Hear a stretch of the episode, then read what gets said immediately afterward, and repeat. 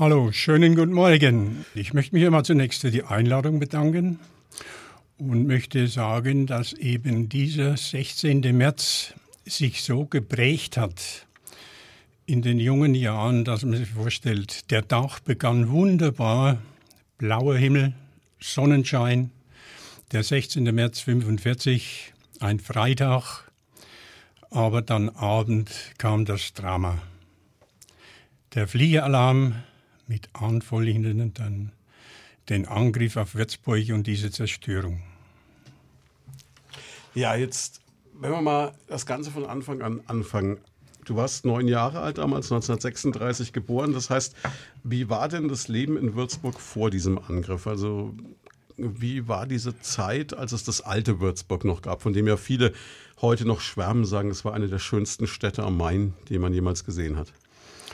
Das kann man als Kind natürlich nicht so ganz beurteilen. Man hat natürlich äh, das Würzburg erlebt mit seinen Schulkameraden, mit seinen Nachbarn. Man hat Räuber und Schander gespielt in der Stadt, beziehungsweise auf der Straße. Man hat Fußball gespielt. Und das hat man an sich so äh, praktisch immer wieder unterbrochen durch diese Luftalarme. Das heißt, wenn Fliegeralarm wurde, musste man natürlich schnellstens nach Hause man musste den Schutzraum aufsuchen. Wenn man in der Schule war, musste man dann tatsächlich in einen Keller, musste warten, bis wieder die Entwarnung kam. Man hat sich ständig zwischen Straße, Spielen, Kinder, Schule bewegt und im Großteil dieser Zeit war man natürlich im Luftschutzkeller. Wenn man sich das jetzt vorstellt, ihr wart drei Brüder die Mutter war berufstätig, der Vater war als Soldat unterwegs. Das heißt, ihr wart eigentlich in der Situation dann allein, wenn so ein Alarm kam. Richtig. Der Vater war eingezogen, war beim im Krieg. Die Mutter war Schaffnerin bei der Straßenbahn und wir waren als Kinder alleine zu Hause. Wir haben Schlüsselgewalt gehabt. Wir konnten uns selbst äh, quasi weitgehend äh, verpflegen. Wir haben unseren Schulweg gemacht und wir haben all diese Sachen erlebt, ohne große Angst, ohne große Aufregung und äh, haben an sich eine schöne Kindheit, äh, Kindheit gehabt. Wir haben auch keinen Hunger gelitten, kann man nicht sagen. Also das war während des Krieges nicht so tragisch. Obwohl alles auf Marken war. Du konntest kein Brot kaufen ohne Lebensmittelmarke. Du hast kein Fleisch kaufen können ohne Lebensmittelmarken. Das musste natürlich alles quasi organisiert werden. Das Geld allein hat ja nichts genutzt. Aber Hunger gelitten haben wir an sich nicht. Jetzt 1936 geboren, das heißt, so eine richtige Zeit ohne Krieg bewusst miterlebt überhaupt oder war das von klein auf dann ganz normal? Also ich wurde 36 geboren, wie du schon gesagt hast und wurde 1942 eingeschult. Und äh, da kann ich mich natürlich nur noch ganz schwach erinnern, wenn man so in der ersten Klasse, zweiten Klasse war.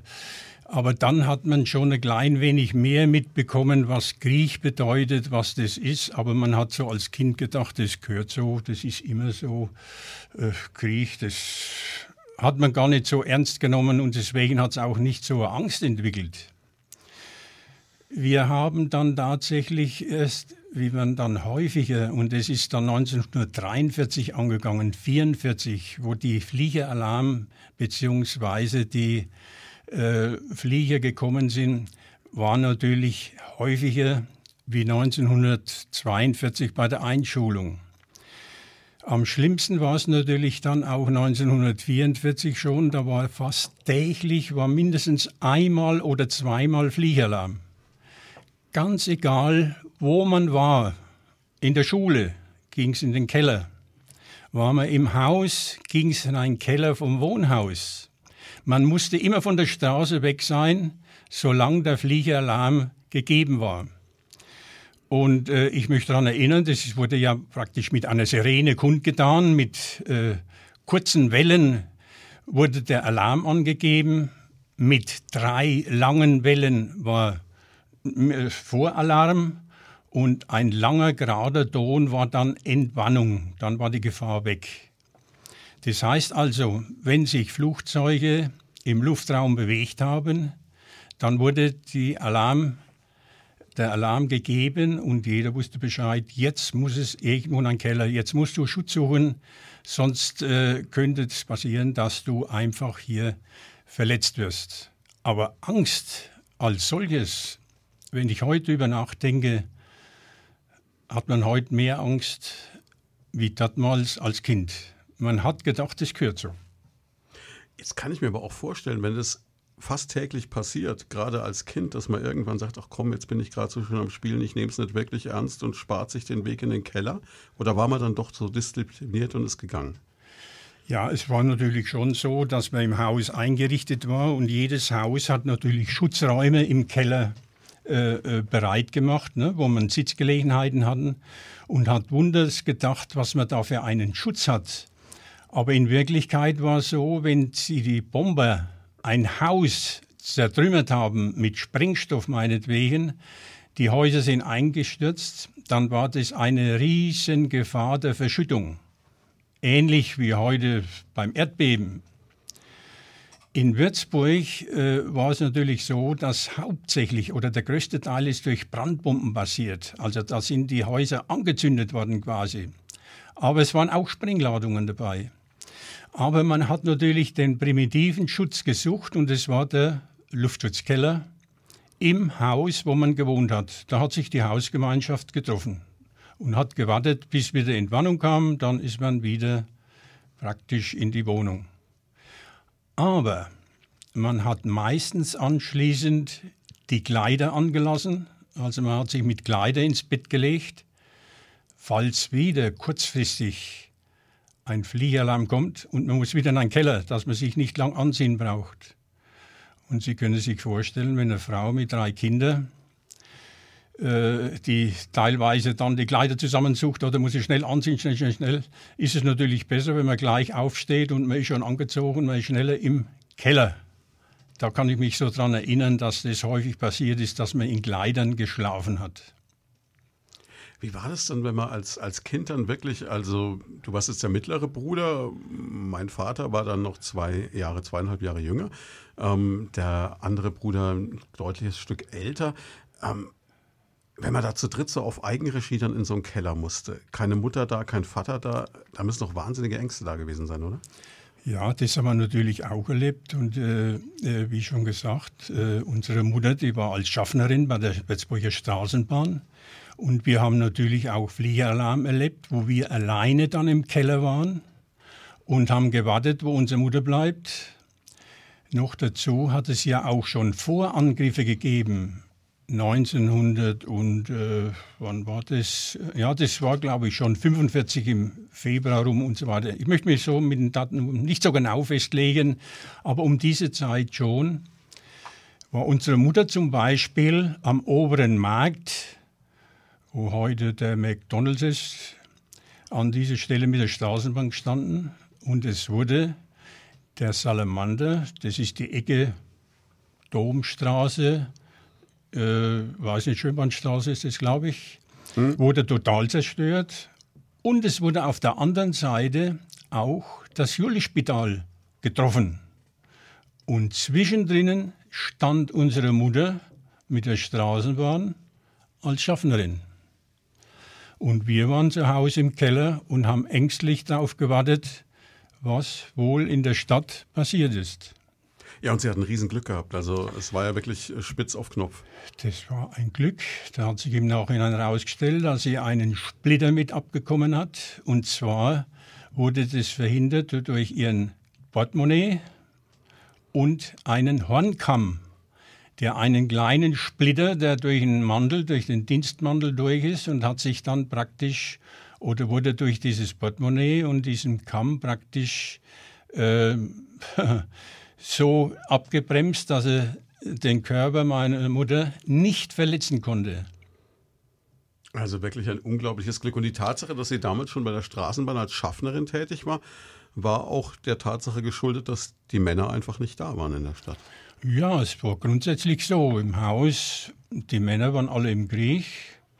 Es waren ein paar ältere Rentner gegeben, die hier mit dabei waren und ansonsten waren das meistens die Mütter und wir als Kinder, wir äh, da zusammen waren.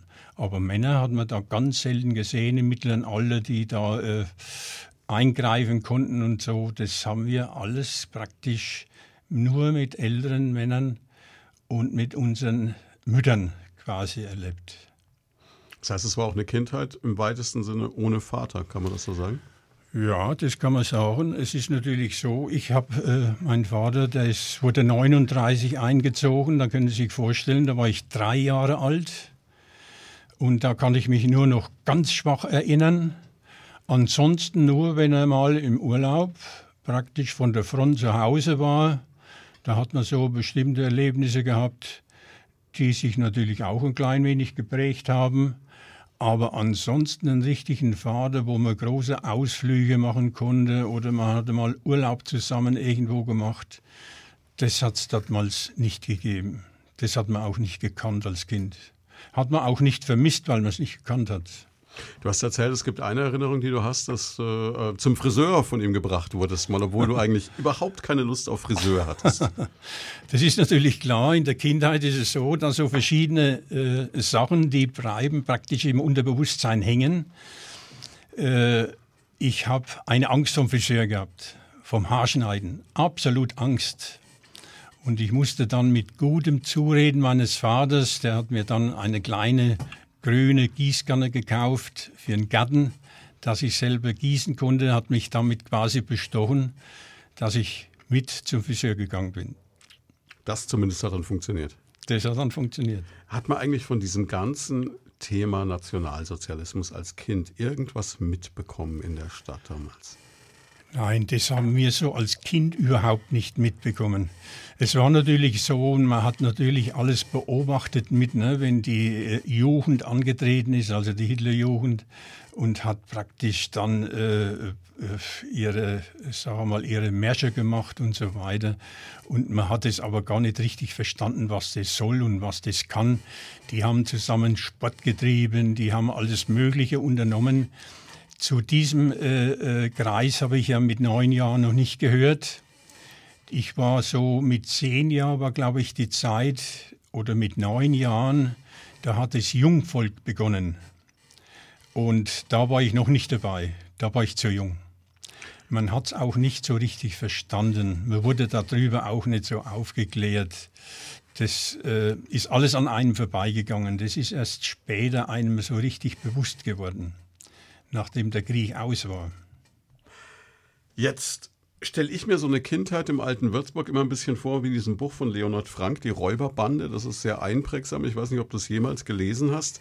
Das äh, erzählst du die Geschichte von so einer Jugendbande, die irgendwo im Mainviertel da unterwegs ist und äh, durch die Gassen streift und äh, da eine Menge Dinge erlebt. Also war das wirklich so idyllisch dann auch? Ja, das war tatsächlich so. Man hat dortmals die Stadtteile unter sich man hat Räuber und Schande, so wie ich es schon einmal erwähnt habe, gesagt. Räuber und Schande, Räuber und äh, Gendarm hat man da gespielt.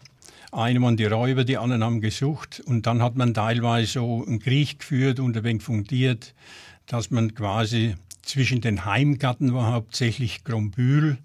Ich war Grombühler. Und der Heimgarten war ja quasi dann auf der östlicheren Seite da hat man manchmal so wenig so Krieg geführt und hat gegen denen gekämpft, so spielerisch ein klein wenig.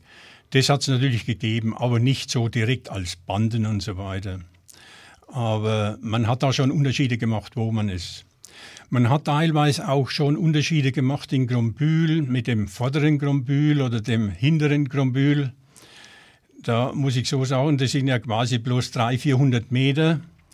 Aber das war schon für uns vom östlichen Bereich aus zur westlichen Seite hin schon wie ein äh, fremdes Land. Das, wie soll ich denn sagen? Das war ein anderes Gebiet schon, das Vordere Grambühl. Das waren schon Gegner. Also jeder hat sich in seinem Bereich aufgehalten und hat es natürlich auch verteidigt. Wenn wir jetzt auf diese ersten Bombenangriffe kommen. Also ich weiß, Würzburg wurde den ersten Bombenangriff, den es in Würzburg überhaupt gab, den gab es 1942 in der Nähe des Südbahnhofs. Das muss aber eine relativ kleine Geschichte gewesen sein. Und dann war es 1944 in der Nacht vom 24. auf den 25. Februar. Da ist in Grombühl ein angeschossener Lancaster-Bomber in die Josefschule gekracht. Der muss wohl über Schweinfurt angeschossen worden sein, hat es gerade noch nach Grombühl geschafft irgendwie. Genau so war das ein Flugzeug und Schweinfurt war natürlich stärker betroffen von den Kriegsabläufen wie Würzburg. Das war natürlich viel interessanter, weil die Industrie war zu zerstören, um eben dann Nachteile für die äh, äh, Kriegsführung zu äh, bekommen, hat man natürlich in Schweinfurt schon viel früher und stärker bombardiert. Und da war es so, dass ein Flugzeug wurde angeschossen in Schweinfurt und wollte sich dann irgendwie retten und ist im Gleitflug da irgendwie nach Würzburg gekommen und ist in die Josefschule gestürzt, wenige hundert Meter von unserer Wohnung weg. Ich habe dieses Pfeifen heute noch im Gehör. Ich hab, kann mich da gut darauf erinnern, wie dies passiert ist. Und wir haben kurze Zeit zum Fenster rausgeschaut und haben die rote Feuerwolke gesehen, die ja nur wenige hundert Meter, wie gesagt, von unserem Haus, von unserer Wohnung entfernt war. Das war der erste Schock, den wir erlebt haben. Ansonsten sind bei uns ja immer nur, wie soll ich sagen, äh, diese äh, Fliegeralarme, die es da gegeben hat, die sind glimpflich verlaufen. Man äh, war Fliegeralarm, man hatte mal Flugzeuge gehört und haben dann auch zwischendurch mal den Bahnhof angegriffen. Den wollten sie natürlich auch irgendwie zerstören als Knotenpunkt. Und da sind natürlich auch teilweise die Bomben, die ihr Ziel nicht getroffen haben, auf Häuser, auf Wohnhäuser in Grombühl und auch in diese Stadt oder in die Innenstadt gekommen, wo es Tote, sehr viele Tote und natürlich auch große Schäden gegeben hat. Und aus diesem Grund hat man natürlich das alles nicht so ängstlich gesehen, als Kind zumindestens und hat es erlebt als Schulbub und ist dann natürlich froh. Dann musste man natürlich die brennenden Häuser sehen und so weiter. Da war man neugierig. Unglaublich, was man da unternommen hat, um das zu sehen, was für Schäden da tatsächlich entstanden sind. War auf der einen Seite natürlich auch wieder interessant. Aber ich will es nochmal erwähnen, die Angst war da an sich gar nicht einmal so groß. Ich wollte vielleicht noch sagen, man hat natürlich nach solchen Angriffen auch dann teilweise ein paar Tage schulfrei gehabt. Das hat uns natürlich auch Spaß gemacht auf der einen Seite. Auf der anderen Seite hat man sich natürlich daran gewöhnt, dass jeden Tag irgendwie mal ein Flieheralarm ist. Dann ist man halt in einen Schutzkeller und dann ist man wieder raus. Man hat sich regelrecht daran gewöhnt. Und das wurde natürlich, wie gesagt, dramatisch, was wir eingangs sagten der 16. März, da war es natürlich so, dass wir auch routinemäßig, die Mutter war zu Hause, Fliegalarm, wie üblich, wie jeden Tag, sind wir mit unseren Mitbewohnern im Haus in den Keller gegangen. Und sagen, ihr habt gewohnt in der Robert-Koch-Straße in Grombühl. Die Würzburger werden wissen, wo das ist. In einer relativ kleinen Wohnung aus heutiger Sicht. Also ich habe sie als Kind jetzt als groß in Erinnerung, aber das war sie, glaube ich, nicht. Ne? Ja, das war eine kleine Wohnung. Das war nicht weit von der äh, Schule weg, war äh, zentral gelegen. Und äh, wie gesagt, äh, unsere Mutter war ja damals ja zu Hause dann. Dann sind wir runter in den Keller und haben gewartet. Denken, na ja, gut, wenn die Stunde rum ist und die Flugzeuge sind wieder weg und dann ist äh, okay, dann geht der Alltag wieder weiter wie gehabt. Aber dann, und das wissen vielleicht äh, die wenigsten noch, man hat so einen kleinen Luftlaucheplan gehabt. Hm. Das muss man sich so vorstellen. Das ist ein kleiner Punkt in der Mitte, das ist Würzburg. Und dann ist wie auf einer Zielscheibe sind dann Ringe aufgezeichnet. Und da sind außen herum dann eine Handvoll Städte, wie zum Beispiel im Nordosten Schweinfurt, im Südosten Nürnberg, Ansbach in südlicher Richtung, Frankfurt in westlicher Richtung, Stuttgart in, Süd, äh, äh, ne, ja, in südwestlicher Richtung. Und da konnte man natürlich über Radio erfahren, wo sich was abspielt bei Fliegealarm, wenn Flugzeuge in der Luft waren. Und da kann ich mich noch haarscharf darauf erinnern. Da war die Luftlauchermeldung folgendermaßen. Schwere Kampfverbände sind im Raum Stuttgart mit Kurs Nordost. Und jetzt braucht man mit dem Finger nur auf, diese, äh, auf diesen Plan zu gehen und hat gesehen, hola, in Stuttgart liegt im Südwesten schwere Kampfverbände, Nordost, das ist direkt Richtung Würzburg.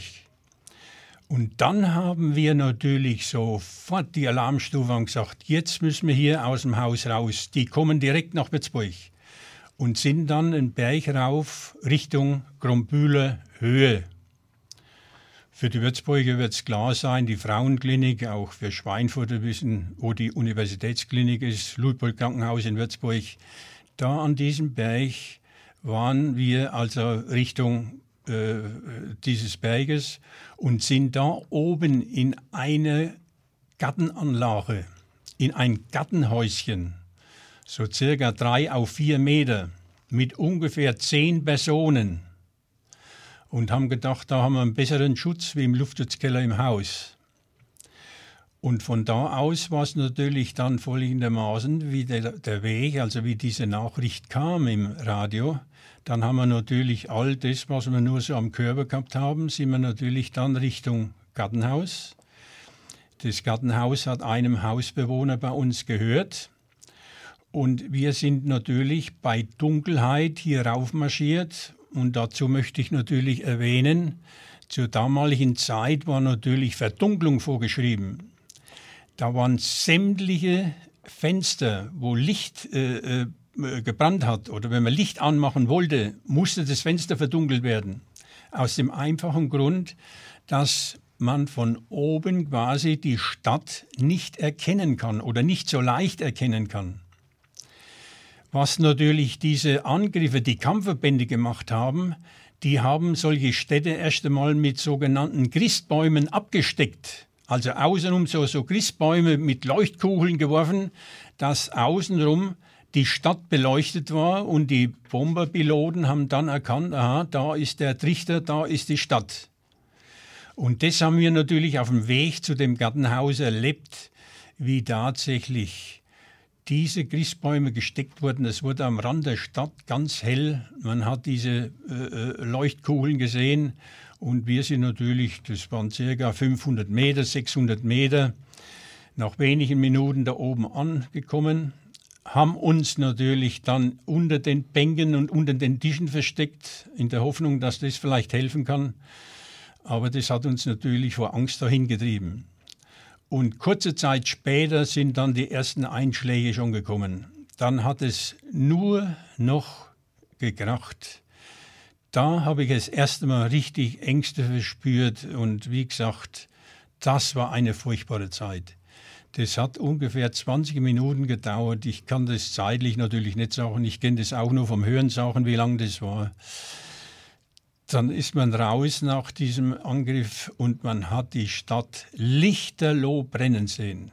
Das war ein Anblick, das möchte ich, dass das niemand von unseren Kindern einmal erleben muss, sowas zu sehen. Die brennende Stadt Würzburg. Und äh, dann kam natürlich Folgendes, dass wir natürlich dann aus diesem äh, Gartenhaus sind wir dann quasi rausgegangen, sind weiter auf den Berg und da waren viele Soldaten. Das waren verwundete Soldaten, die waren in der Pestalozzi-Schule praktisch als Hilfslazarett, waren die hier in Pflege. Und die haben mit teilweise über 40 Fieber mit einer Bettdecke die Flucht ergriffen und sind auf dem Weg oben angekommen. Waren bei uns gesessen, haben sich um uns gekümmert. Unsere Mutter ist natürlich dann runter in die Stadt und wollte schauen, was mit unserem Haus, mit unserer Wohnung passiert ist. Und siehe da, das hat lichterloh gebrannt. Sie konnte natürlich nichts mehr machen und ist natürlich dann wieder rauf und dann haben wir uns zu fällig dann auch wieder getroffen. Das war natürlich auch so eine heikle Angelegenheit, dass man dann wieder zusammengekommen ist. Und äh, wie gesagt, das war so das Kritischste, was ich da erlebt habe, das sich ganz tief in mein Bewusstsein eingebrannt hat. Diese Situation nach dem Krieg, die brennende Stadt. Ich kann mir seit dieser Zeit, macht mir ein Feuerwerk an Kiliane keinen Spaß. Da wird man immer an diese Situation erinnert. Es war was ganz, ganz Furchtbares. Wenn man sich das vorstellen möchte, es gibt Berichte, dass die Bomberbesatzungen das Feuer noch in einer Entfernung von 240 Kilometern den Feuerschein gesehen haben. Also es muss unglaublich gewesen sein. Gestartet sind sie damals nachmittags um fünf in London, wie du erzählt hast, dann vom Süden her reingeflogen, von äh, bei Rastatt über den Rhein und dann eben hoch Richtung Würzburg und dann war es, glaube ich, so gegen neun, halb zehn wo der Angriff am Abend dann stattgefunden hat? Ja, circa. Da kann ich mich natürlich nur so erinnern, was äh, da geschrieben wird. Ich habe äh, keine Uhr gehabt, aber dann auf die Uhr geschaut. Man hat es ja nur so im Gefühl miterlebt, aber urzeitmäßig habe ich mich da überhaupt nicht orientieren können. Aber das wird in dieser Zeit, äh, das stimmt schon, ja, das ist ganz klar. Da hat man natürlich dann, äh, äh wie gesagt, alles Mögliche versucht. Also wir nicht als Kinder, da das Bestmöglichste draus zu machen. Die einen, die sind weiter geflüchtet und weitergelaufen nach Versbach, Rimba, in alle Richtungen der Stadt raus. Und wir haben, wie gesagt, dann einen Unterschlupf gefunden bei den Wiggemeiern. Das ist so eine Stiftung gewesen, wo Waisenkinder untergebracht waren, auch unmittelbar neben der Pestalozzi-Schule. Da haben wir im Keller Unterschlupf gefunden, weil das Haus unbeschädigt war. Da waren wir vielleicht, müsste jetzt natürlich auch lügen, aber so 50, 60 Personen waren wir mindestens, wenn nicht noch mehr, im Keller praktisch aneinander gepfercht und haben die Nacht dann verbracht bis zum nächsten Tag. Was habt ihr überhaupt noch gehabt? Also was konntet ihr mitnehmen aus der Wohnung? Du hast vorhin gesagt, das Haus hat lichterloh gebrannt. Also ihr wart eigentlich nur mit dem dagestanden, was ihr am Körper hattet? Nur, was wir am Körper hatten. Sonst gar nichts. Die notwendigsten Papiere hat die, die Mutter natürlich immer in der Tasche gehabt ne, dass man Ausweispapiere hatte und so weiter. Das hatte sie schon dabei, das ist klar. Aber ansonsten nur das, was am Körper war. Dazu möchte ich noch erwähnen, wie wir rauf äh, zu diesem Gartenhaus sind, ist unser älterer Bruder mit einer anderen Hausbewohnerin äh, äh, am Haus geblieben. Und die haben dann versucht, wie das Haus gebrannt hat im Dachstuhl, noch Rettungsmaßnahmen einzuleiten, beziehungsweise die sind in die Wohnung, haben Betten zum Fenster rausgeworfen und haben versucht, irgendwelche Gegenstände der Treppe runterzutragen. Das ist aber nur zwei, dreimal gelungen. Dann haben die Türrahmen äh, praktisch im Haus schon gebrannt. Da konnten sie nichts mehr ins Haus rein. Und bis sie runtergekommen sind, hat das, was sie zum Fenster rausgeschmissen haben, hat unten im Hof gebrannt. Also auch das wurde dann alles vernichtet. Und wie gesagt, wir waren vor dem Nichts. Unsere Mutter war mit den drei Kindern da gestanden. Mit, wie alt war der Robert? Er war sechs, sechseinhalb, ich war neun, der ältere Bruder war dreizehn. Und was nun? Dann sind wir natürlich, hat es geheißen, Richtung Versbach. Da wurde dann ein Zelt aufgebaut. Da hat man dann Notverpflegungen mit Brot bekommen, dass man ein bisschen, also das war der nächste Tag dann, dass man sich da ein bisschen verpflegen konnte. Dann ist man eingewiesen worden in einem Haus in Versbach, wo man übernachten konnte. Und jetzt war die Frage, was tun wir jetzt? Dann war natürlich die Folge, dass man sagt, gut, wir fahren zu Verwandten in das Gebiet Niederbayern, da wo die, unsere Großeltern wohnen, dass wir da irgendwie Unterschlupf finden. Aber der Versuch war dann gegeben, dass man sich irgendwo abmeldet. Das hat dann unsere Mutter geplant und auch gemacht, wo man sich abmeldet, dass man weiß, holla, die Familie Schwarz sowieso, die sind weggekommen, die stecken nicht im Haus irgendwo oder sind umgekommen, sondern die wollten nur ordnungsgemäß sagen, wir leben und wir sind auf dem Weg nach Niederbayern. Und haben dies auch mit Kreide an unserer Hausruine geschrieben, dass auch andere, die kommen, dass sie sehen, holla, wir leben noch. Und dann war die dramatische Fahrt natürlich nach Niederbayern. Das ist da unten in der Nähe von Altötting. Da sind wir dann mit dem Zug. Hauptbahnhof war ja zerstört. Am Heimgartenbahnhof, die Würzburger kennen das alle, sind wir dann nach Fürth gefahren in der Nacht am Montag und haben in Fürth dann in einer Turnhalle, ja, so große Turnhalle, was das war, mit Hochbetten. Da waren auch zig Menschen, wo da drin äh, übernachtet haben bis zum nächsten Tag. Und dann hat unsere Mutter, die war da so clever, äh, einen Transport ausfindig gemacht auf dem LKW, dass wir von Fürth zum Dutzendeich gefahren wurden durch die zerstörte Nürnberger Stadt. Die hat ja auch etliche Angriffe hinter sich. Und von Dutzendeich aus konnten wir dann nach Passau. Auf der Strecke nach Passau, das war da über, musste der Zug dann einmal stehen bleiben, weil wir von Tiefflieger angegriffen wurden. Da waren wir natürlich auch am Boden gelegen im Zug. Der konnte dann weiterfahren. Dann haben wir in Passau übernachtet und wie gesagt, am dritten Tag sind wir dann äh, bei Eggenfelden, Pfarrkirchen Eggenfelden in diesem Raum. Da stammt unser Vater her, das sind unsere Großeltern gewesen. Da sind wir dann gelandet nach drei Tagen. Und da haben wir natürlich dann diese ganzen Strapazen hinter uns gelassen erst einmal. Und das war so mit, wie soll ich sagen, die größte Strapaze, die wir da beim Angriff erlebt haben, vorbei. Jetzt hatte in Würzburg ja eigentlich niemand damit gerechnet, dass dieser Angriff noch kommt. Das war kurz vor Kriegsende. Die Amerikaner waren quasi schon im Anmarsch auf die Stadt, kann man sagen. Im April kamen sie dann. Am 16. März war Würzburg ja eigentlich so ein, man möchte fast sagen, so blöd sich das jetzt anhört, Verlegenheitsziel der Engländer, weil die wohl ähm, in die prominenten Industrieziele ausgegangen waren. Das war schon in der Regel zerstört. Würzburg galt als Lazarettstadt, hat keiner mit gerechnet, oder? Ja, nicht nur Lazarettstadt, sondern das war ja Bischofsstadt, es war Lazarettstadt, es war eine äh, Universitätsstadt. Es hat ganz wenig äh, Industrie gegeben, also uninteressant zu zerstören aus Kriegsgründen. Das Einzige war natürlich die Bahn, Bahnhof als Knotenpunkt in der Mitte Deutschlands. Das war natürlich interessant, den äh, Hauptbahnhof äh, auszuschalten. Deswegen waren auch diese Vorangriffe immer gegeben.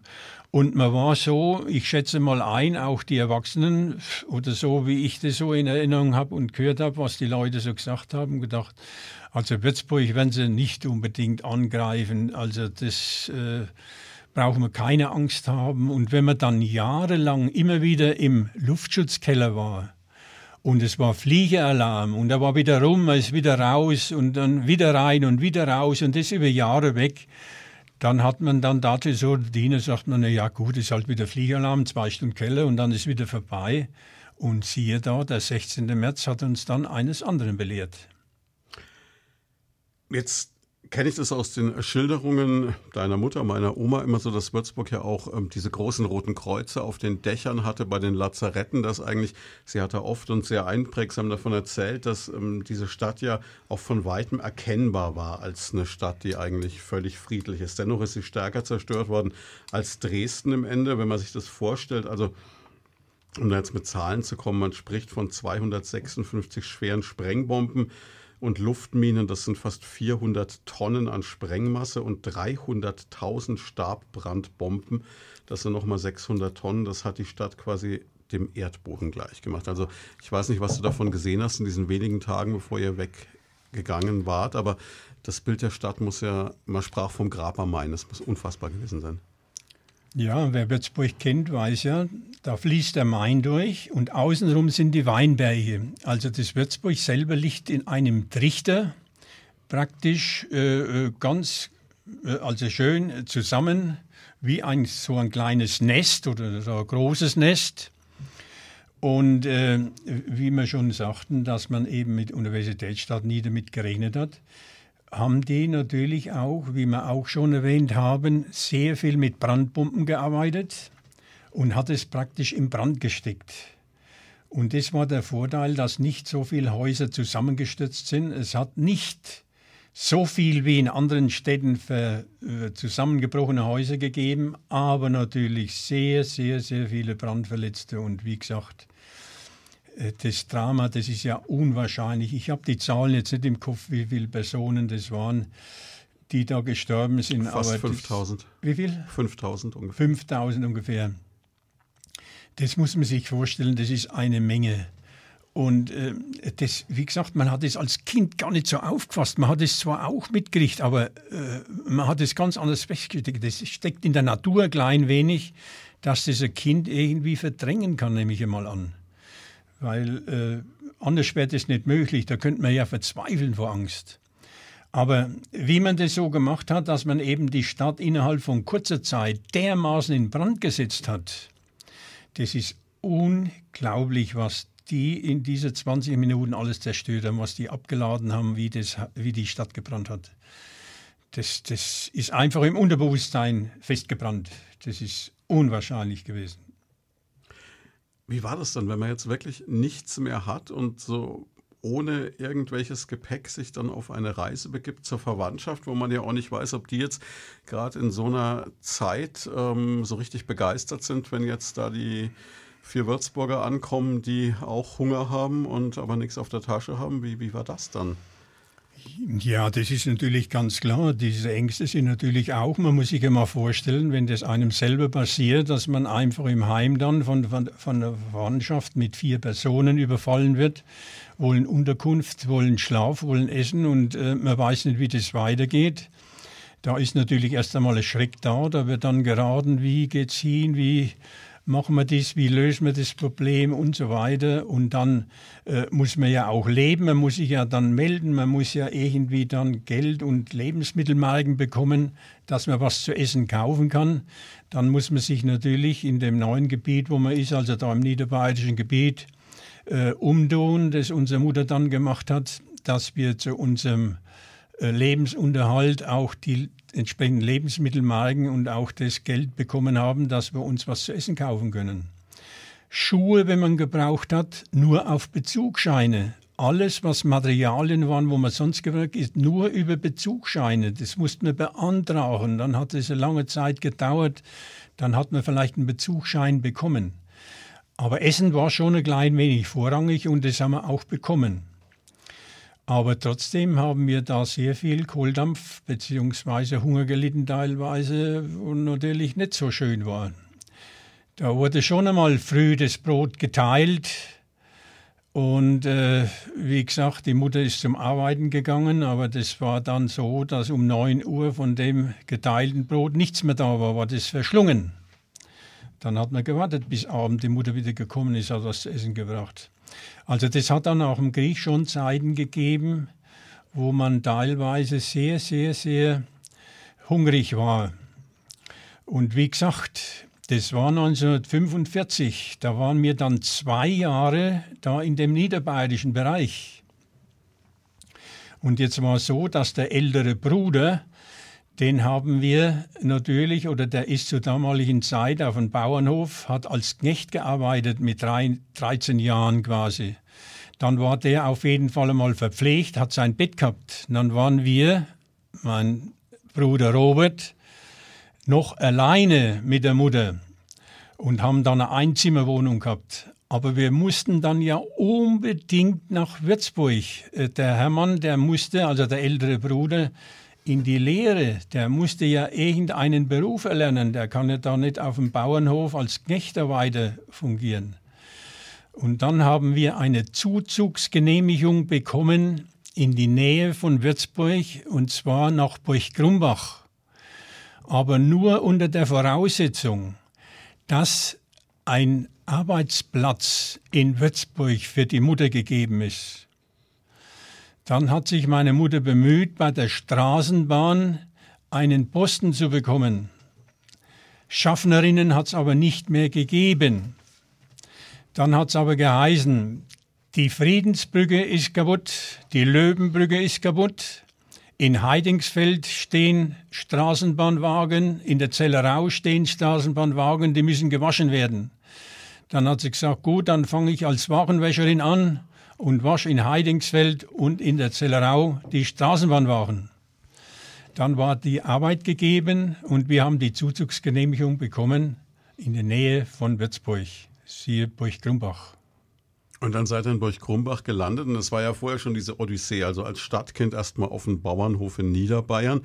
Das war, glaube ich, schon mal eine ganz andere Welt. Dann wieder zurück in Richtung Heimat, aber nicht nach Würzburg direkt wieder zurück, sondern erstmal nach Burg Krumbach. Wie war das Leben auf so einem Dorf vor Würzburg dann zu der Zeit? Das ist genau jetzt äh, umgekehrt. Jetzt gehe ich mal kurz zurück, wie wir in Niederbayern angekommen sind. Dann hat man natürlich in der Nachbarschaft ja auch schon dann Schulfreunde kennengelernt. Hm. Es war wenig Schule. Die Lehrer waren alle quasi eingezogen zum größten Teil. Die anderen, die mussten entnazifiziert werden, dass sie wieder Unterricht geben konnten. Wir sind dann quasi in Niederbayern zwei Jahre lang bei Klosterschwestern in die Schule gegangen haben das einmal eins gelernt und das ABC. Wie wir dann in Burg-Grumbach waren, dann waren wir schon einen Schritt weiter. Da hat man dann auch auf der Ortsgemeinschaft auch wiederum verhältnismäßig schnell Kameraden, Schulkameraden kennengelernt, mit denen man praktisch dann Sport getrieben hat. Man ist in die Schule gegangen, man hat ein super Leben gehabt. Es wurde die Schulspeisung eingeführt von den Amerikanern. Man ist Mittag verpflegt worden und hat somit natürlich dann auch noch Hunger geschoben, aber nicht mehr so stark wie am Anfang. Man konnte dann praktisch schon äh, sich satt essen und es ist einigermaßen gegangen. Und äh, das war dann ein Jahr später, also 47 war das, wie wir nach Grumbach gekommen sind. Und 48 war ja dann quasi die Währung. Da ist die D-Mark gekommen und dann konnte man plötzlich auch ohne Marken kaufen. Dann hat sich das alles egalisiert und ist langsam besser geworden. Und äh, wie gesagt, ich habe in Burg Grumbach auch eine Zeit lang, weil ich vorhin die Schulspeisung erwähnt hatte, war ich auserkoren, weil die Amerikaner, die haben zum Beispiel Mehl, die haben Lebensmittel mit Nudeln, mit allem Möglichen geliefert. Und das haben damals die Nonnen, also die Klosterschwestern auch wieder gemacht, die einen Kindergarten betrieben haben, die eine Bibliothek betrieben haben, die eine Krankenschwester gehabt haben.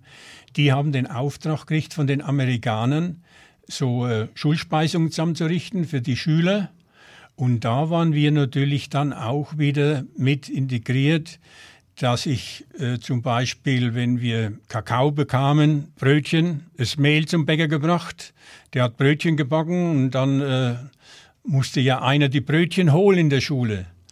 Dann habe ich dann häufig den Auftrag bekommen und habe dann tatsächlich die Brötchen geholt für die Schulspeisung, habe mich mit diesem Bäcker angefreundet und habe dann nach der Schule immer wieder mal dem Bäcker geholfen habe sozusagen einen Lehrling gespielt und habe ein wenig so Hilfsarbeiten gemacht und habe dann nachher einen Leihbrot bekommen.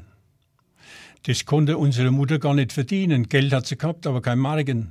Und ich habe immer ein Leihbrot mit sechs Pfund am Abend mit heimgebracht und wir konnten uns mit Brot satt essen. Das heißt, man musste aber auch ein bisschen erfinderisch sein und jeder hat so ein bisschen für sich gehandelt und geschachert und gemacht und getan. Ja, Ganz klar. Man hat natürlich, wir sind teilweise auch mit den Bauern aus einem Wald, haben äh, auf den Kühen aufgepasst, weil die, es waren ja da 47, war so ein richtig heißer, trockener Sommer auch.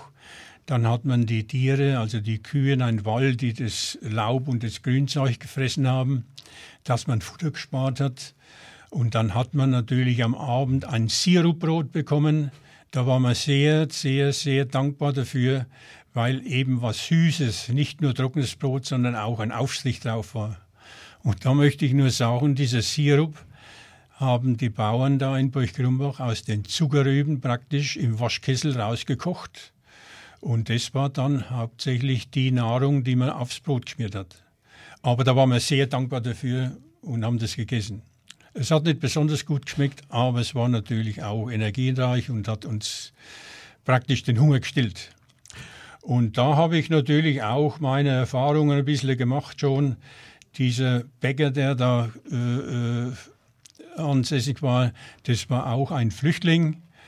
Der Bäcker selber war vermisst im Krieg noch. Und wie gesagt, wir haben uns da so ein klein wenig angefreundet. Und der hat immer gesagt, mach bloß keinen Bäcker. Wenn du heute mal so alt bist und fängst die Lehre an, Bäcker magst nicht. So, jetzt in dieser Zeit ist es nicht schlecht, wenn man sein Brot hat, aber das ist nicht so der ideale Beruf. Also das nur so nebenbei, das hat sich da natürlich auch so ergeben. Aber wie gesagt, ich konnte natürlich dann auch ein bisschen dazu beitragen, dass wir ein bisschen mehr Freiheit mit Brot hatten. Und das hat aber nur ein Jahr gedauert. Wie gesagt, dann war die Währung 48. Dann hat man natürlich Brot wieder mit Geld kaufen können. Man hat keine Marken mehr gebraucht. Dann wurde das besser. Jetzt war die Familie, wir haben es vorhin gesagt, verstreut. Ihr habt ans Haus noch mit Kreide geschrieben, dass ihr lebt, aber dass ihr weg seid, kamt irgendwann zurück. Jetzt wird sich der eine oder andere vielleicht fragen, was ist aus dem Vater geworden, der im Krieg war? Ja, das war jetzt natürlich folgendermaßen. Dieser Kompaniechef von unserem Vater, der hat die Erkennungsmarke, die die Soldaten am Hals trugen. Äh, das werden all die äh, kennen, die mit dem Paras irgendwie zu tun haben. Das haben, glaube ich, die Griecher alle gehabt, ne? wo da die Marke um den Hals, ne? die mhm. man abgebrochen hat und konnte sie mitnehmen. Der hat das Soldbuch von unserem Vater und die Plakette nach Würzburg gebracht. Der hat da die Adresse gehabt und hat dann von einer Bewohnerin im Haus, die sich im Keller des, der Ruine eingenistet haben, hat denen praktisch das gegeben und die haben es an uns nach Niederbayern weitergeleitet. Und damit wussten wir dann, dass unser Vater nicht mehr kommt, dass er gefallen ist. Und jetzt war das Drama noch größer. Jetzt könnt ihr euch vorstellen, unsere Mutter, die war damals, weiß, 6, 37 Jahre alt. Nee, damals dann schon ein bisschen älter, 37, 38 Jahre. 38 Jahre, drei Kinder. Nur noch das, was man am Leib hatte, durch den Brand zerstört und dann der Vater noch gefallen. Das war schon alle Achtung, was die Frau geleistet hat. Das muss man, glaube ich, insgesamt auch mal sagen, dass die Frauen zu der Zeit ja wirklich Übermenschliches geleistet haben, um mit diesen Situationen fertig zu werden, weil die waren ja wirklich komplett auf sich gestellt dann. Das kann man sagen.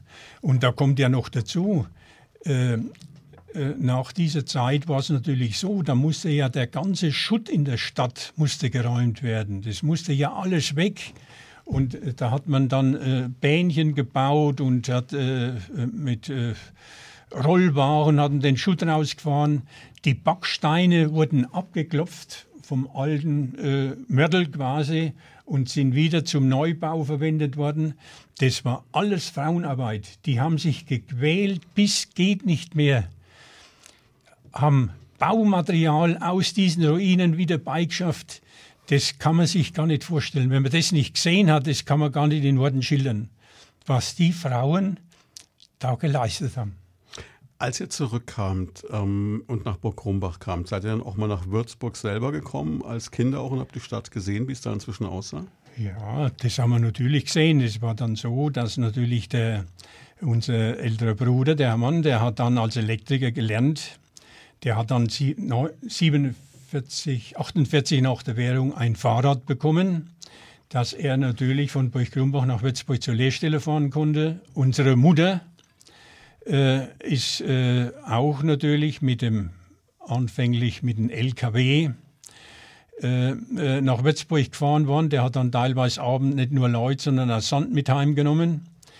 Äh, da war nur seitlich Sitzbänke, in der Mitte war Ladegut ist damit nach Würzburg gefahren und ich war mit dem Robert, also mit einem Vater Christian, alleine. Und da hat es natürlich auch teilweise schön genutzt, ne, wenn wir das Brot früh geteilt haben oder ich habe abends dann ein Leib Brot mitgebracht, dass wir uns natürlich dann alleine den ganzen Tag durchgeschlagen haben und haben so unseren Lebensunterhalt gehabt und sind nicht verhungert. Schule war zu dem Zeitpunkt eher Nebenkriegsschauplatz? Ja, Schule haben wir natürlich gehabt, aber der war auch verhältnismäßig kurz. Da war natürlich auch eine Lehrerin, die keine richtige Lehrerin war, aber schon ein bisschen vorgebildet und hat natürlich uns schon äh, das Einmaleins eingebläut und hat uns natürlich schon äh, äh, unterrichtet. Also da kann man nicht drüber klagen. Und ein Jahr später, äh, das war dann 48, dann haben wir auch einen ausgebildeten Lehrer bekommen. Also das war dann schon äh, okay, das ist dann in normale Bahnen gegangen. Und äh, wie gesagt, dieses Haus, in dem wir wohnten, das war ein städtisches Haus. Und da haben wir eine Wohnung gehabt, weil unser Vater ja bei der Stadt bestellt bzw. beschäftigt war. War ursprünglich im Zivilleben Busfahrer gewesen. Und ja, der Vater, der, der war bei der Stadt angestellt. Mhm. Und deswegen die städtische Wohnung. Mhm. Und die städtische Wohnung, die ist 49 wieder aufgebaut worden. Und aufgrund dessen, dass unsere Mutter Arbeit in Würzburg gehabt hat, bei der Straßenbahn und dass wir früher da drinnen gewohnt haben, haben wir dieselbe Wohnung wieder bekommen. Das war ein Glücksfall. Das heißt, ihr wart dann wieder in Grombühl, wieder in der Robert-Koch-Straße, in genau derselben Wohnung, nur neu aufgebaut. Neu aufgebaut. Und jetzt war es natürlich so, das Würzburg war ja da zur damaligen Zeit noch sehr, sehr, sehr stark äh, äh beschädigt. Da hat es viele Ruinen gegeben. Das war natürlich dann anfangs auch noch unser Spielplatz, in den Ruinen rumzuwandern und in den rumzusteichen, die Keller auszumachen, wie, äh, wie soll ich sagen, Höhlen gesucht und Höhlen gebaut und weiß Gott alles. Also wir haben da Jugend erlebt, äh, die war natürlich interessant. Und äh, das hat sich natürlich dann schnell ergeben. Äh, 1950 war es dann soweit. Dann äh, war ich aus der Lehre, beziehungsweise aus der Schule muss die Lehre beginnen. Und dann hat sich das Leben natürlich gewandelt. Dann kommst du ins Berufsleben als Lehrling, machst deine Ausbildung im Kraftfahrzeughandwerk und, und, und. So ging das dann von 1950 an aufwärts. Wenn man sich an diese Zeit mit den Ruinen noch zurückerinnert, als Kind, du hast als Spielplatz beschrieben, war wahrscheinlich auch nicht ganz ungefährlich immer, oder? Ja, was da gemacht wurde, man muss sich vorstellen, ich äh, habe etliche Kameraden oder Schulkameraden von vor dem Krieg, die natürlich auch damit äh, rumgewandert sind. Dann hat man natürlich auch ein wenig Munition gefunden, man hat Patronen gefunden, die man angezündet hat. Dann sind Experimente gemacht worden, weil Handgranaten, die noch nicht äh, äh, krepiert sind, gefunden und so weiter. Da hat es natürlich auch Verletzte gegeben. Nicht so gravierend, aber mit Splitter versehen und so weiter und Finger verloren. Solche Sachen hat es bei ein paar Schulkameraden gegeben, wo ich mich äh, äh erinnern kann. Also dann auch im Krieg. Aber vielleicht kann ich dazu noch erwähnen, es war natürlich überall anders. Im Niederbayerischen war es so, dass wir praktisch nur eine Stunde Schule gehabt haben, haben aber einen Weg von drei Kilometer gehabt. Man muss sich vorstellen, drei Kilometer Fußweg in die Schule, eine Stunde Schule und dann sind wir wieder heimgelaufen. Aber dann war der Nachmittag frei. Dann haben wir uns nur im Wald bewegt. Äh, wie soll ich denn sagen? Das war die schönste Zeit in meiner Kindheit im Niederbayerischen. Da haben wir im Wald gelebt, praktisch wie die Wilden. Wir sind auf den Bäumen rumgekraxelt. Wir haben Häuschen in die Bäume gebaut. Wir haben Höhlen gebaut. Also das war eine traumhafte Zeit, diese zwei Jahre von 45 bis 47. Das andere von 47 bis 49 habe ich ja geschildert. Das war die Zeit mit der Schulspeisung, mit äh, Bäcker und so weiter. Äh, die war anders, war auch schön. Und wie gesagt, 1950 ist dann quasi der Ernst des Lebens angegangen mit der Berufsausbildung. Ja, und dann war ja die Zeit dessen, was man so gemeinhin Wirtschaftswunder nennt. War das dann wirklich so ein Boom? Ging das dann wirklich so schnell aufwärts? Hat ja. Würzburg dann sein Gesicht auch wieder verändert? Ja, es war natürlich so, nach der Währung war die D-Mark natürlich da. Da hat jeder mit 60 D-Mark angefangen. Und jetzt musste man sich natürlich im, äh, in der Wirtschaft behaupten mit seinem Beruf oder man hat sich selbstständig gemacht oder man hat dementsprechend einen Beruf gesucht, wo man gut verdient hat. Und dann war es so, dass natürlich die Wirtschaft immer stärker wurde, die hat immer mehr zugenommen und so weiter.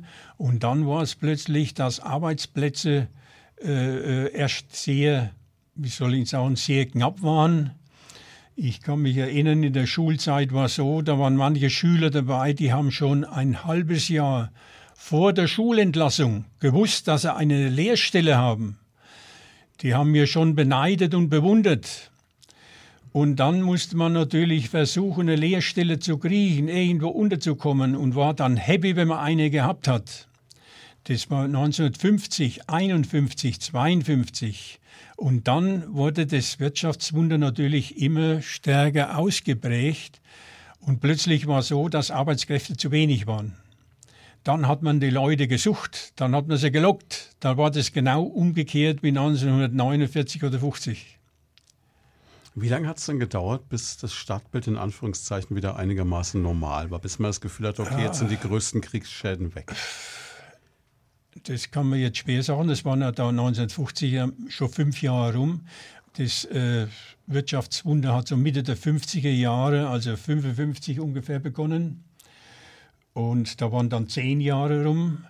Und da hat es natürlich noch viele Ruinen gegeben. Manche waren nur halb aufgebaut, äh, andere waren überhaupt noch nichts gemacht. Aber man hat gesehen, Stück für Stück, jedes Jahr hat sich was verändert, hat sich was vergrößert, ist ein Neubau entstanden. Also da hat man direkt gesehen, wie die Stadt wieder wächst. Und äh, ich kann es jetzt schlecht schätzen, aber das war dann in den, möchte man sagen, 60er Jahren war das Gröbste, 60, Anfang der 60er Jahre war das Gröbste dann weg. Dann hat man nicht mehr allzu viel von den Kriegsspuren gesehen.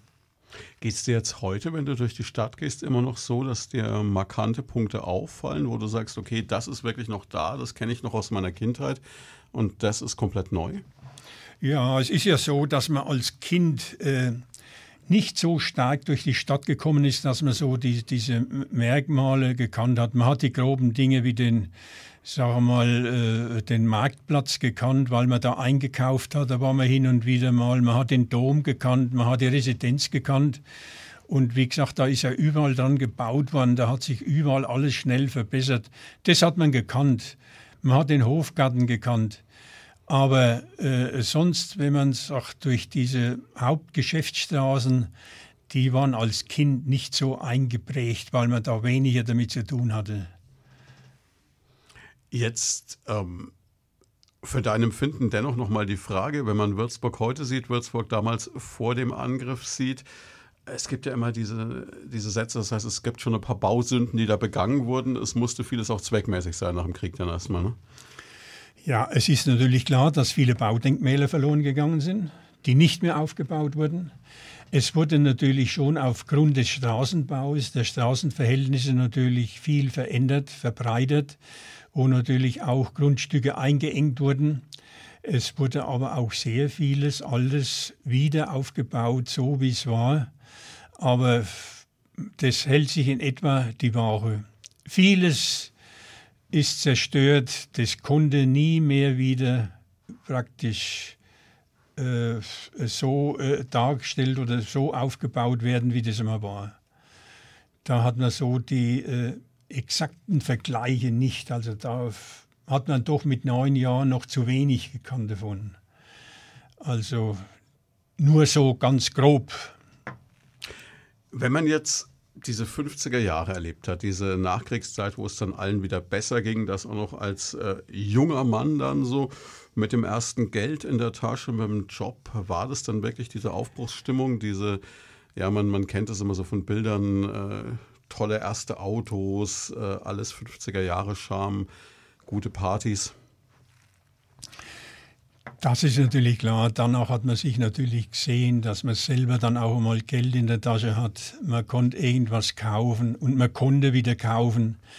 Aber alles, was so wegen so Luxus war, das war viel zu teuer. Das, äh, das ging natürlich nicht. Man konnte sich auch kein Auto leisten. Das war viel zu teuer. Äh, das Einzige, was dann war für mich, äh, war dann Fußball. Und dann hat man natürlich in der Jugend und Schüler wegen angefangen, Fußball zu spielen.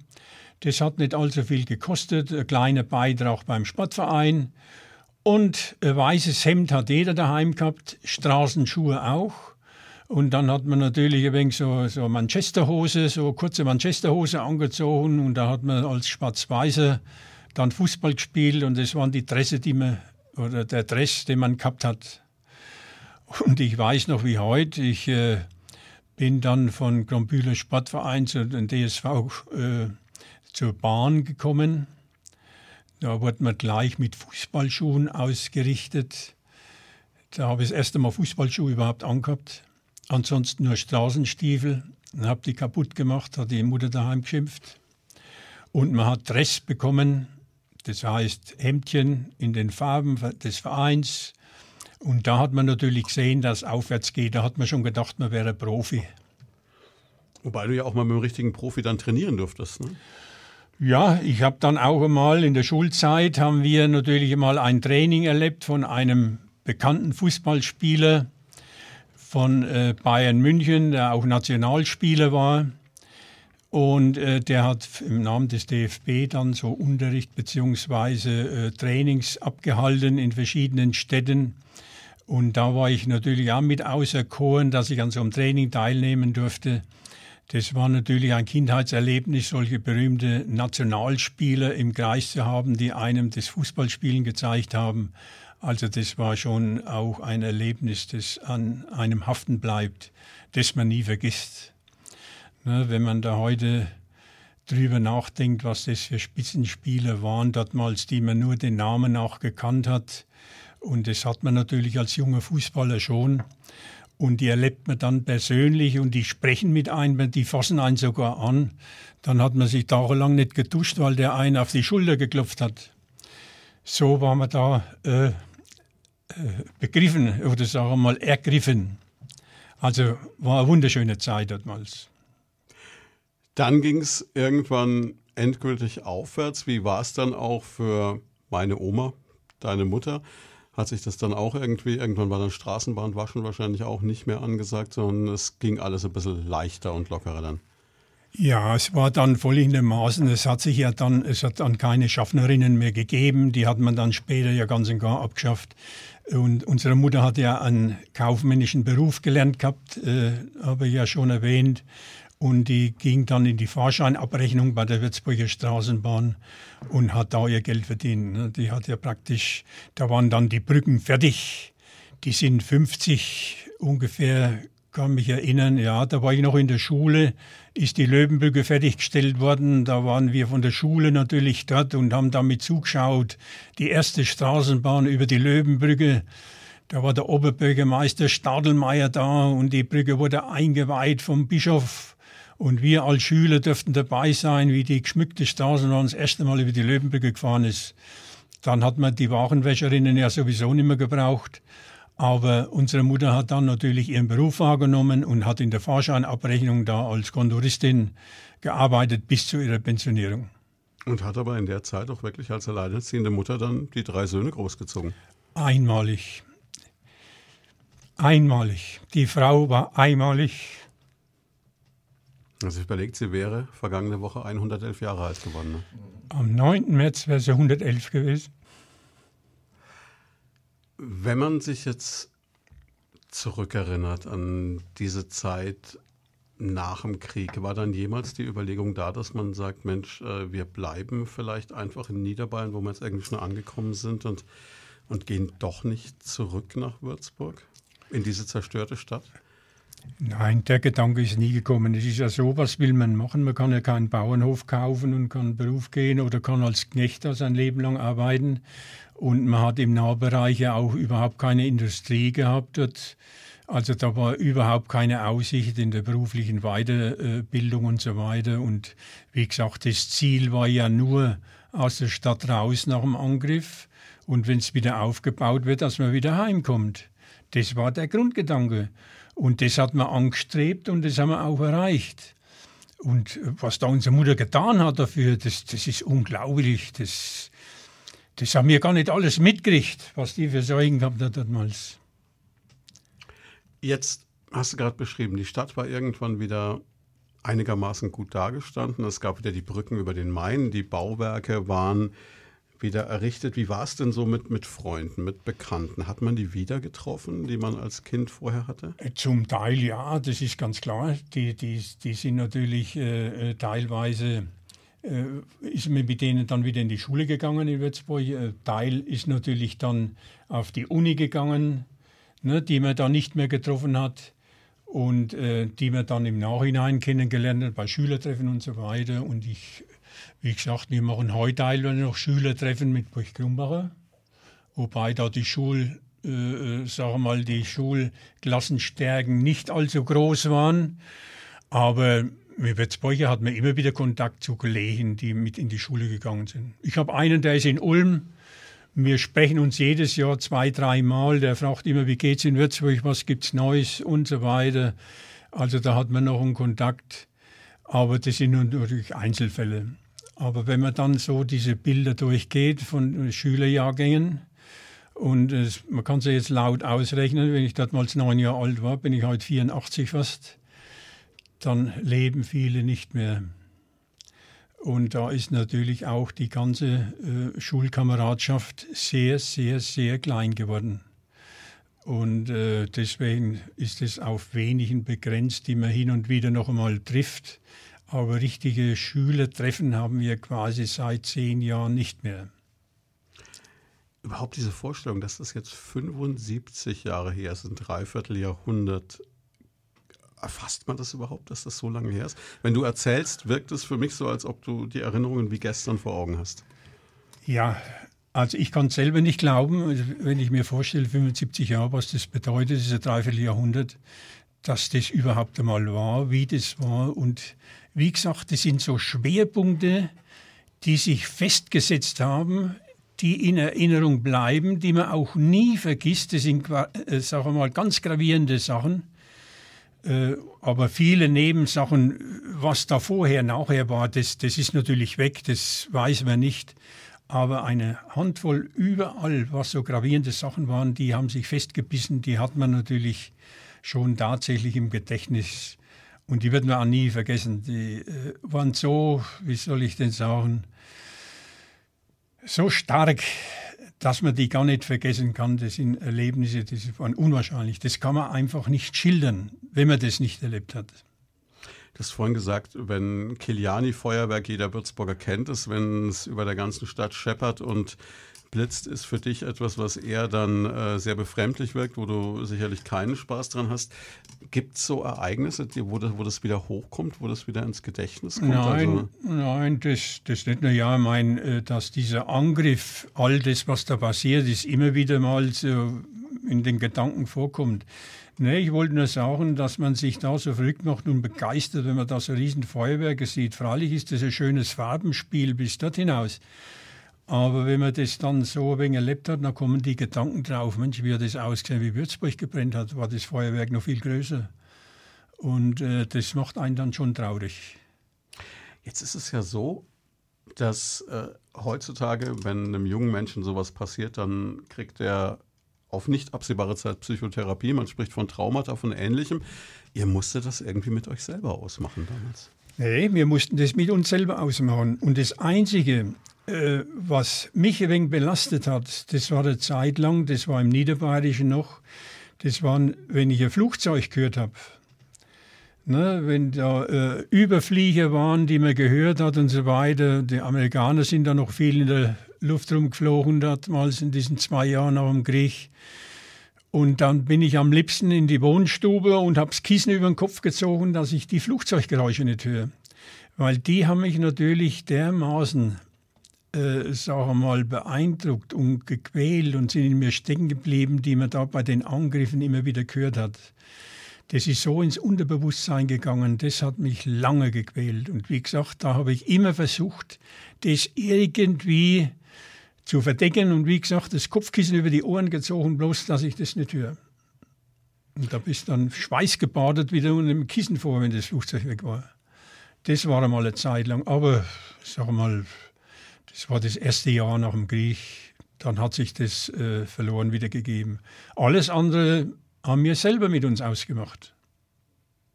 Also keine Bilder, die man noch irgendwie so vor Augen hat, die irgendwie besonders schlimm waren oder so, das ist alles irgendwie. Ja, die, habe hab ich schon noch. Ich habe so Bilder, die man da noch im Ding hat, aber nicht, dass die, sagen wir mal, zu Albträumen kommen, dass man davon gequält wird und so. Das nicht, aber die Erinnerung ist da. Wie war denn dieser Moment, als man erfahren hat, der Krieg ist aus? Ja, das war dann folgendermaßen. Da war die Angst natürlich, was kommt jetzt, wenn die Amerikaner kommen? Und man hat gehört, der Krieg ist aus und die sind dann angerückt und sind natürlich auf den Hof gekommen. Alle haben dann quasi die weiße Fahne rausgehängt, ne, dass nichts passiert, weil es hat ja da Widerstandskämpfer gegeben. Das, das war gar nicht so, so gefahrlos für die Soldaten. Aber wie gesagt, die meisten, die haben dann ihre weiße Fahnen raus, also sich ergeben, dass sie kommen.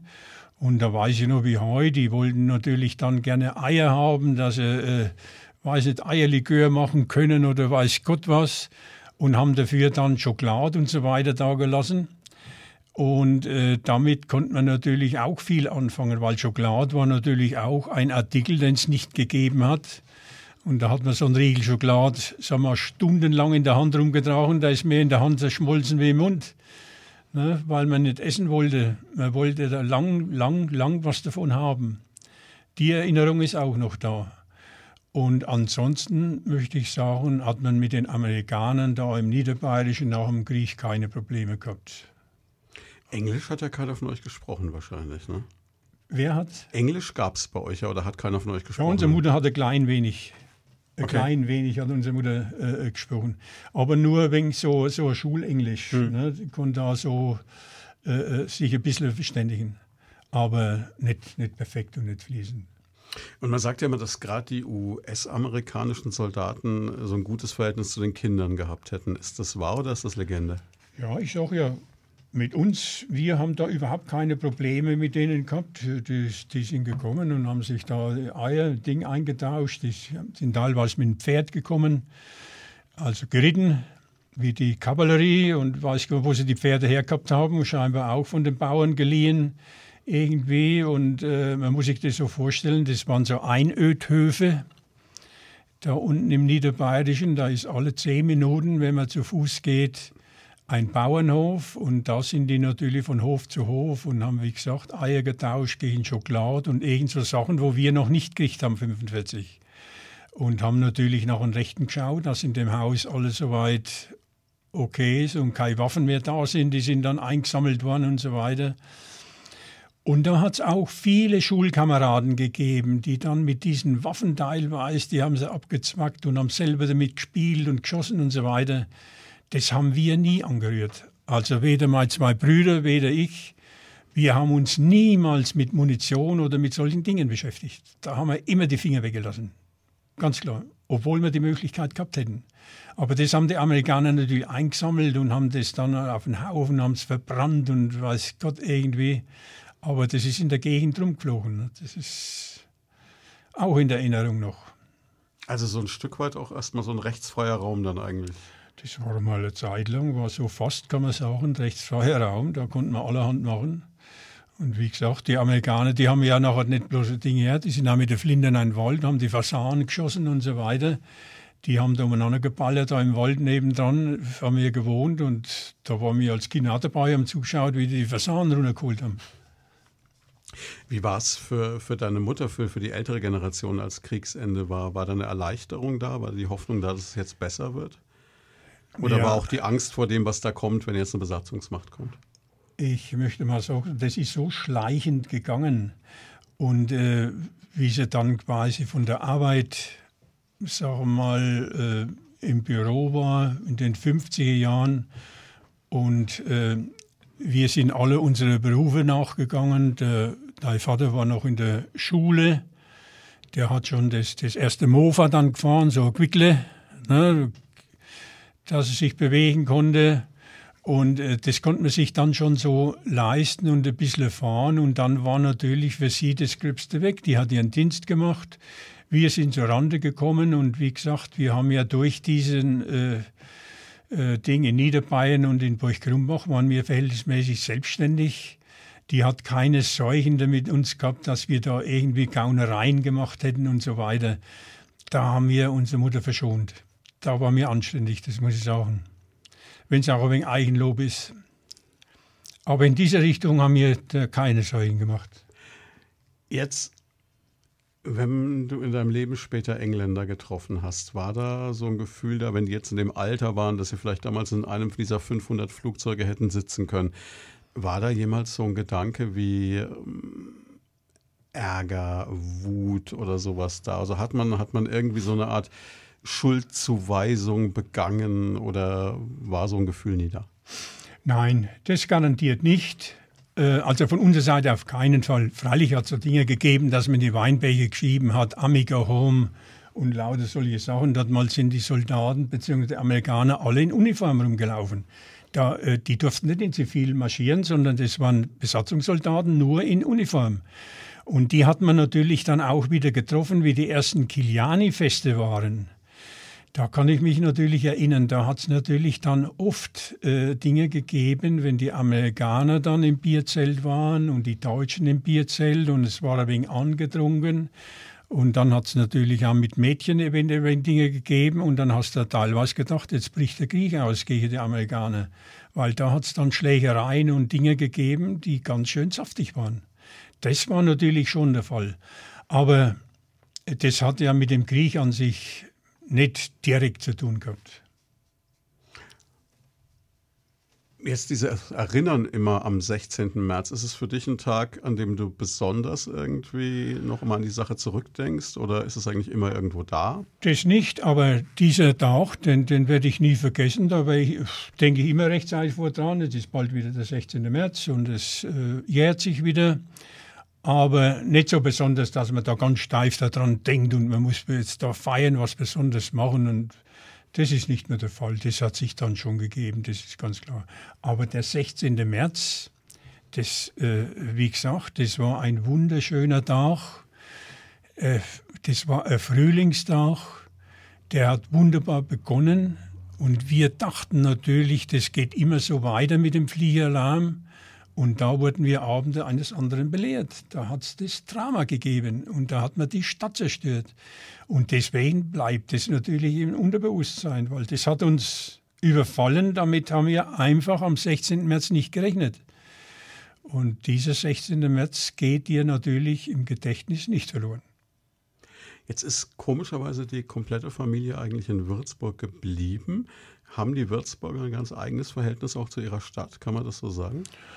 Das kann man schon sagen, ja. Es hat sich natürlich sehr stark gemischt. Es hat sich zur damaligen Zeit natürlich auch, äh, man weiß ja, den ganzen Flüchtlingsstrom, der auch äh, aus dem Osten von Schlesien, weiß Gott, überall hergekommen ist, da hat sich natürlich vieles getan. Da sind Geschäftsunternehmer, Flüchtlinge, die sich da äh, ansässig gemacht haben.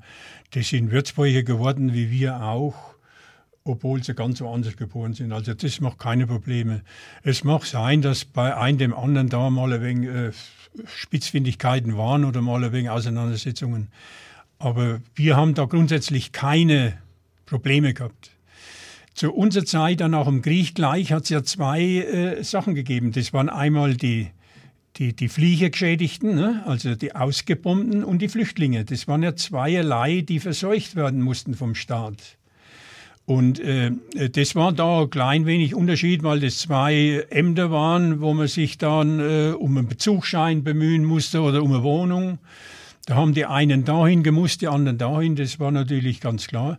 Aber das hat sich alles integriert und wie gesagt, da hat es keine Probleme gegeben mit diesen Flüchtlingen damals. Also von unserer Seite auf keinen Fall. Und man hat viele neue wie soll ich sagen, Schulkameraden dadurch bekommen und so weiter. Da hat man nie nachgefragt, wo kommst du her, bist du Flüchtling und das und das. Man hat sich mal darüber unterhalten, aber Schwierigkeiten hat es nie gegeben. Also ja. bei uns nicht. Der große Moment, wo es dann, du hast vorhin beschrieben, wo es dann für alle wieder quasi auf Null losging, war dieser, dieser Tag, an dem dann quasi die D-Mark eingeführt wurde, die Währungsreform. Ja, das geht natürlich auch schleichen. Ne? Das ist dieser Tag X gewesen, dann 1948. Das heißt, gut, es muss umgetauscht werden und jeder kann 60 Reichsmark umtauschen, 1 zu 1 in 60 D-Mark. Und damit hat jeder angefangen. Und jetzt musst du natürlich da was draus machen. Ne? Du hast ja dann auch deinen Arbeitsplatz dementsprechend D-Mark verdient. Hm. Und wie gesagt, beim einen ging es schneller, beim anderen langsamer. Der eine, der hat sich natürlich sein Geschäft aufgebaut und äh, da musste er natürlich auch erst einmal ein wenig ansparen, Kredite nehmen, dass man da Fuß fassen kann. Man musste da ein klein wenig was tun. Und wer die besten Ideen gehabt hat, der hat es natürlich auch zu was bringen können. Es war ja ein Loch da. Ne? Die Wirtschaft war ja total am Boden. Aber in gewisser Weise auch wieder eine Chance dann damals, ne? Das war, das war eine Riesenchance. Und wie gesagt, Mitte der 50er Jahre so, dass man, äh, äh, wenn man, sagen wir mal, Ende der 40er Jahre zu meiner Zeit eine Lehrstelle gesucht hat und Angst gehabt hat, man findet keine und froh war, wenn man eine gefunden hat, da hat man dann in den Mitte der 50er Jahre Lehrlinge gelockt und gesagt, wenn du bei uns anfängst, dann kriegst du ein Mofa oder sowas. Ne, man hat es recht gelockt. Und ich kann mich erinnern, wir, ich war ja bei der Firma Buchner, habe dort gelernt und das ist ja Bahnhofsnähe. Und andere Firmen, die haben weiter draußen, wo heute Industriegebiet Ost ist, dort angesiedelt. Hat man gesagt, um Gottes Willen, was tut denn der da draußen? Da geht ja kein Mensch hin. Das ist heute Schwerpunkt. Da sind alle Werkstätten und alle große Unternehmer praktisch angesiedelt. Und dortmals war das wie, sagen wir, eine andere Welt. Aber man hat natürlich die Verbindungen auch noch nicht so gehabt mit der Straßenbahn. Und wenn man sich vorstellt, wenn ein Lehrling von außerhalb mit der Bahn gekommen ist am Hauptbahnhof, dann war er da gestanden und musste noch vier, fünf Kilometer irgendwo äh, hin zu seiner Lehrstelle, war es natürlich schöner, wenn ich bloß 1000 Meter habe. Das ist klar, da haben wir natürlich dann Riesenvorteile bei der Firma Buchner gehabt. Buchner war, man muss es vielleicht für die Jüngeren erklären, da wo heute, ja man kann sagen ungefähr, wo der Hotelturm heute ist. Richtig. Das war genau, dieses ganze Gebiet war praktisch Buchner, Autohaus Buchner, äh, diese Werkstatt direkt am Berliner Ring. Und das hat natürlich die Firma Buchner praktisch aufgegeben vor 20 Jahren oder wie viel, oder 20 Jahren oder 25 Jahren und hat es verkauft und heute hat man das Hotel da drauf gebaut. Die Firma, die Firma, Buchner war eingesessene Familie, das war eine riesen Baufirma und die hat schon im 19. Jahrhundert agiert und hat vieles gebaut in Würzburg, von Brücken über Schleusen und äh, äh war alles Baufirma Buchner.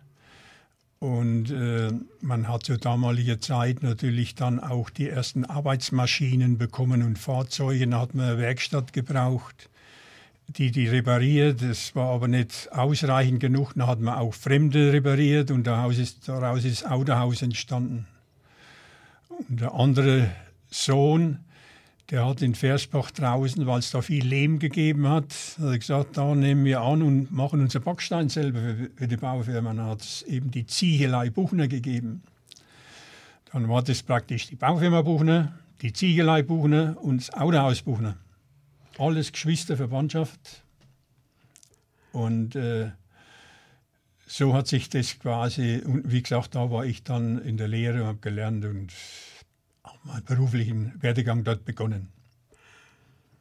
Wenn du jetzt das Stadtbild von Würzburg heute siehst, glücklich damit oder? Ich finde Würzburg als eine traumhaft schöne Stadt mit sehr viel Sehenswürdigkeiten. Es liegt schön, also mir gefällt es in Würzburg gut. Ich hätte da überhaupt nichts zu beanstanden. Vielleicht über manche Entscheidungen, wo der Stadtrat trifft, wo nicht so ideal ist, aber das wird es wohl immer geben. Aber die Stadt als solches, wie sie sich entwickelt hat, bin ich an sich sehr glücklich. Jetzt hatte ich die Vergangenheit ja nie so richtig losgelassen. Also es ist du, du sammelst immer noch Bilder aus der Zeit, Unterlagen aus der Zeit, hast heute auch ein Kartenspiel dabei, mit dem ihr euch, glaube ich, äh, damals über die Zeit vertrieben habt, dann auch äh, während der Luftangriffe. Also man konnte da scheinbar wirklich Karten spielen dann auch oder sowas. Ja, interessant, dass du dann auch fragst. Es ist so, es hat ja damals äh, die Energie natürlich eine kolossale Rolle gespielt und äh, die Energie kam ja grundsätzlich von der Kohle. Und überall, ganz egal, was in der Wirtschaft äh, äh gegeben hat, hat natürlich Kohle gebraucht. Und die Kohle, die hat es im Rheinland gegeben, im Bergbau. Und die Kohle war natürlich ein Artikel, den man im Krieg oder die Energie, die man gebraucht hat, hat es halt geheißen, man muss Kohle sparen, wo es nur geht, dass man eben für die Industrie, aber auch natürlich für die kämpfende Kohle, auch für Kanonen, Flugzeuge und Waffen hat man natürlich auch Kohle gebraucht. Und dazu hat man natürlich die Kindheit ein wenig angeregt und hat den Kohlenklau erfunden. Das ist ein wenig so ein schwarzes Männchen, das gebückt mit einem Sack Kohlen äh, sich davonschleicht. Und auf der anderen Seite ist dann beschrieben, zu was man die Kohle alles braucht. Das ist auf der einen Seite sehr lehrreich, auf der anderen Seite wird man aufmerksam gemacht, Energie zu sparen. Und diese Karten, und jetzt möchte ich, müsste ich mich selber auch ein wenig loben, aber es ist nicht so, ich habe die halt vom Lehrer mal aus irgendeinem Grund geschenkt gekriegt, weiß nicht warum. Und diese Karten haben wir natürlich, wenn man dann im Luftschutzkeller war, muss man die Zeit vertreiben, dann haben wir Quartett gespielt mit den Kohlenglaukarten. Und diese Karten habe ich noch heute, 75 Jahre, die damals mit mir schon im Luftschutzkeller waren, die habe ich heute noch bei mir. Die habe ich gerade jetzt auch vor mir liegen. Und sie sind sogar noch fast vollständig, glaube ich. Ich glaube, ein oder ja, zwei fehlen. Es ne? fehlen ein paar Karten, das ist ganz klar. Man hat dann äh, mal eine Zeit lang nicht aufgepasst, die sind abgeknickt. Der eine ist verloren gegangen und dann innen hat man gezählt, da fehlt wieder eine, da fehlt eine. Das ist schade für. Man könnte sie unter Umständen nachkaufen. Es gibt heute Möglichkeiten dazu, aber das ist ja das Original dann nichts mehr. Ist nicht mehr dasselbe, ne? Ich will ja keine Karten mehr damit spielen, sondern ich will genau die Karten, die ich damals im Lufteskeller gehabt habe. Die sind entscheidend. Und nicht die neu gekauften. Also eigentlich verrückt, dass das, dass das so eines der Dinge ist, das dann diese ganze Zeit überlebt hat, diese Flucht, diesen Angriff, all das und bis heute erhalten geblieben ist. Ne? Ja, es hat natürlich solche Sachen, dass man mal sowas mitmacht, Hunger leidet, alles macht, das prägt einen natürlich auch. Und das ist vielleicht gar nicht so schlecht. Da lernt man auch ein wenig raus. Man wird auch, äh, wie soll ich sagen, lebenserfahrener in dieser Beziehung. Man urteilt vielleicht auch manches anders. Ich kann es ja nicht vergleichen, wie es anders gewesen wäre. Aber ich finde, dass man häufig solche Dinge zugrunde legt, wenn man Entscheidungen trifft und dass man sagt, heute bist du glücklicher, das hätte ganz anders ausgehen können, mit der, wenn du Pech gehabt hättest, was da alles passieren hätte können, was sich da alles abgespielt hat während dieser Zeit und dann ganz besonders bei diesem Angriff. Da muss man jeden Tag Danke sagen, Gott danken dafür, dass man das überlebt hat. Besseres Schlusswort kann es eigentlich nicht mehr geben. Ich sage mal vielen Dank. Das waren jetzt anderthalb Stunden, die wirklich wie eine Zeitreise waren. Ich denke auch für unsere Hörer. Hochinteressant, für mich doppelt interessant, weil eigene Familie, überhaupt keine Frage. Morgen Abend wird wie jedes Jahr um 21.20 Uhr in Würzburg wieder das Glockenläuten in Erinnerung an diesen Angriff vom 16. März sein. 20 Minuten am Stück werden die Würzburger Kirchenglocken läuten, in Erinnerung an den Angriff von 1945. Vielleicht sind Sie ja mit dabei. Ganz Würzburg trifft sich da immer auf dem Vorplatz des Doms, auch mit Kerzen in der Hand. Das ist immer ein sehr ergreifender Moment. Und es gibt ja, glaube ich, am Montag dann sogar noch ein Zeitzeugentreffen, wo du gesagt hast, vielleicht gehst du da auch hin. Das könnte absolut sein. Ich weiß es nicht hundertprozentig, aber ich möchte versuchen, einmal da zu sein. Das ist am Nachmittag in der Stadt. Und äh, es war heute in der Mainpass gestanden und äh, gehe ich eventuell auch hin, weil es könnte ja sein, dass man da etliche Bekannte vielleicht trifft, die man schon lange Zeit nicht mehr gesehen hat. Vielen, vielen Dank, dass du da warst. War super interessant. Wir könnten noch stundenlang weiterreden. Vielleicht machen wir das an anderer Stelle nochmal. Ich danke auch. Sehr schön, Christian.